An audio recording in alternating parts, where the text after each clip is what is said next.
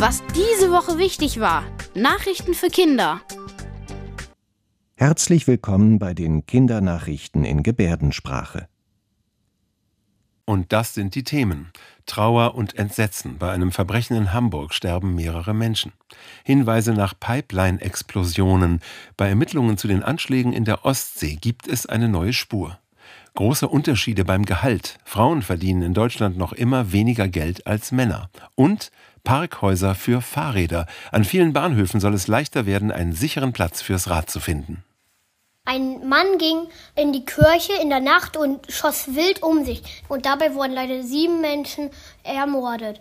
Am Ende erschoss er sich selbst. Das Entsetzen ist groß nach der Gewalttat am vergangenen Donnerstag. Ein Mann war in Hamburg mit einer Waffe in ein Gebäude gestürmt und hat auf Menschen geschossen, die sich dort versammelt hatten. Acht Menschen sind gestorben, unter ihnen auch der Täter. Viele weitere wurden verletzt. Das Verbrechen hat viele Menschen aufgewühlt und es macht Angst, auch Erwachsenen. Wir haben mit einer Expertin gesprochen, der Diplompsychologin Elisabeth Raffauf. Kann man etwas tun gegen die Angst? Das ist etwas, was Menschen Angst macht, Erwachsenen und Kindern. Und da ist es gut zu sagen, wie, mit wem kann ich darüber reden? Wie kann ich diese Angst erstmal auf mehrere Schultern verteilen und erstmal, erstmal hören, auch dein Gefühl ist richtig, das ist angemessen. Wenn man sowas hört, macht einem das Angst. Manchmal kann es einem auch einfach helfen, dass einen jemand in den Arm nimmt und sagt, es ist alles gut. Wir haben Elisabeth Raff auf auch gefragt, was man noch tun kann, wenn man aufgewühlt ist und einfach nicht versteht, warum ein Mensch so etwas Furchtbares tut. Was man aber natürlich machen kann und was wirklich auch hilft, ist auch das zu betrauern. Also zum Beispiel Kerzen aufzustellen oder Blumen hinzulegen. Das hilft, weil es so ein Symbol ist auch für das eigene Gefühl und damit gibt man dem eigenen Gefühl einen Platz. Es gibt neue Spuren auf die Anschlagstäter oder Täterinnen, die in die Löcher in die Pipeline reingesprengt haben. Im vorigen September gab es einen Anschlag auf eine große Gaspipeline, die entlang einer riesigen Strecke auf dem Boden der Ostsee verläuft. Zwei große Röhren, die von Russland einmal durch die Ostsee nach Deutschland gelegt sind. Pipelines sind dafür da, dass von Russland nach Europa Erdgas transportiert wird. Riesige Mengen Gas sind in den vergangenen Jahren aus Russland nach Deutschland geflossen, durch die Pipeline mit dem Namen Nord Stream 1. Viele Jahre ging das so. Weil die Länder der EU, vor allem Deutschland, immer mehr Gas kaufen wollten, war sogar noch eine zusätzliche Pipeline gebaut worden. Nord Stream 2. Doch die wurde nie in Betrieb genommen. Nachdem Russland die Ukraine angegriffen und also einen Krieg begonnen hatte, wollte die EU möglichst keine Geschäfte mehr mit Russland machen. Und die Russen hörten dann selbst damit auf, noch Gas durch die alte Pipeline zu liefern. Bei dem Sprengstoffanschlag am Boden der Ostsee wurde die Pipeline dann so stark beschädigt, dass sie erstmal unbenutzbar ist. Als die Erdgasrohre geplatzt sind, gab es natürlich eine große Blubberblase, die ähm, die Ostsee aufgewühlt hatte. Das ähm, war natürlich sehr giftig und die Fische fanden das natürlich nicht so toll. Wer hinter dem Anschlag steckt, ist auch Monate danach nicht klar. In dieser Woche kamen aber einige neue Hinweise. Dabei geht es darum, wie es die Täter geschafft haben könnten, die Pipeline zu zerstören. Die Polizei mehrerer Länder in Europa arbeitet weiter daran, den Anschlag aufzuklären.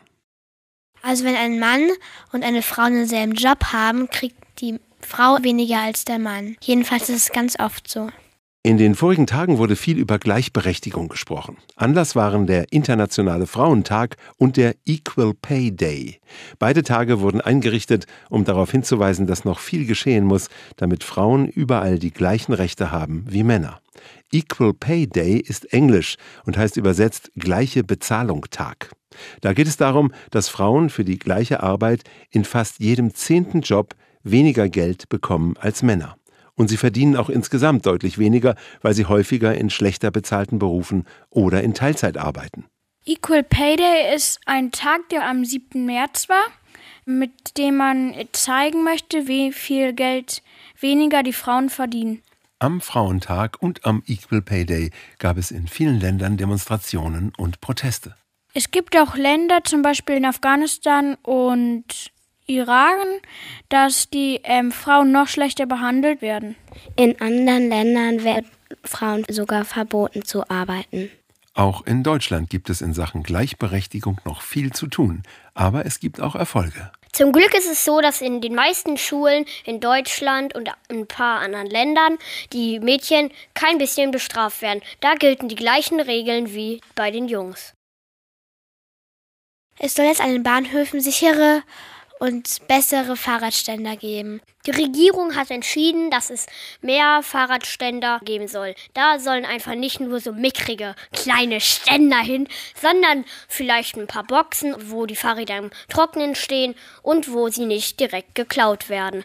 Mit viel Geld will die Regierung den Bau von Parkhäusern für Fahrräder fördern, vor allem an den Bahnhöfen. Da ist nämlich oft großes Kuddelmuddel. Ich habe nämlich mal gesehen, dass an einem Bahnhof das alles voller Fahrräder zugestellt war. Es war sogar an Baustellen angeschlossen. Und ich kenne einen Freund, dem wurde mal das Schloss eingeschlagen und wenn das Fahrrad dann in einem Parkhaus stehen würde, würde es nicht passiert sein.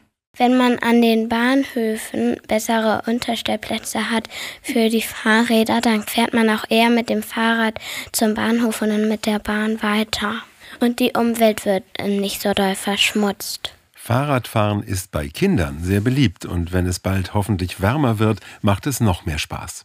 Wir wollten von den Kindern aus der Grundschule am Riesenbüttel in Ahrensburg wissen, wie fahrradbegeistert sie sind. Ich finde, das Fahrrad ist unschlagbar, weil es fit hält, weil man es fast überall anschließen kann, weil man damit auch, wenn man nebeneinander fährt, sprechen kann. Es ist gesund, Fahrrad zu fahren. Es braucht auch nicht viel Platz. Ich finde am Fahrrad super, weil man damit schön rumdürften kann, schnell vom einen Ort zum anderen kommt und man einfach mit anderen Leuten quatschen kann, wenn sie kommen würden. Ich finde, das Fahrrad ist sehr praktisch, wenn man damit viele Schleichwege oder Waldwege fahren kann, die man mit dem Auto nicht fahren kann. Zum Beispiel mein Schulweg, der wäre dann mit dem Auto, das wäre völlig unnötig. Es ist einfach auch schön, mit Jasper auf dem Fahrrad zu quatschen. Das waren die Kindernachrichten in Gebärdensprache. Bis zum nächsten Mal.